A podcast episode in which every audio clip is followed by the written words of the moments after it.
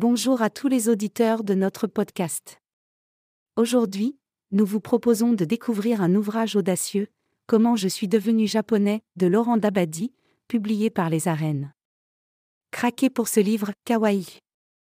Laurent, fils du regretté Jean-Loup Dabadi, vous emmène dans un voyage inoubliable au Japon. Tokyo, Laurent y débarque plein d'espoir, armé d'un savoir rudimentaire, et beaucoup de curiosité. Vous serez fasciné. La culture mystérieuse. L'archipel bouillonnant. L'auteur vous entraîne dans les ruelles et les esprits. Envoûté par le Japon, Laurent plonge tête première. Il devient interprète d'un célèbre entraîneur de football. Le pays l'adore, le petit écran l'embrasse. Il est le chouchou du Japon. Mais attendez, il y a plus. Succession de succès, la vie lui sourit. Il se sent japonais.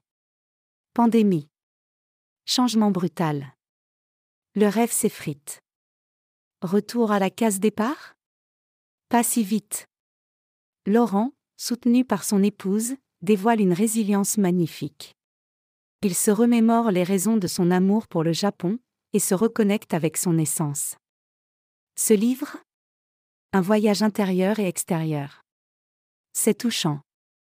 C'est réel. Vous allez rire, pleurer, et surtout, vous allez être touché par la force de l'humain. Allez-y. Offrez-vous Comment je suis devenu japonais. C'est une aventure à ne pas manquer.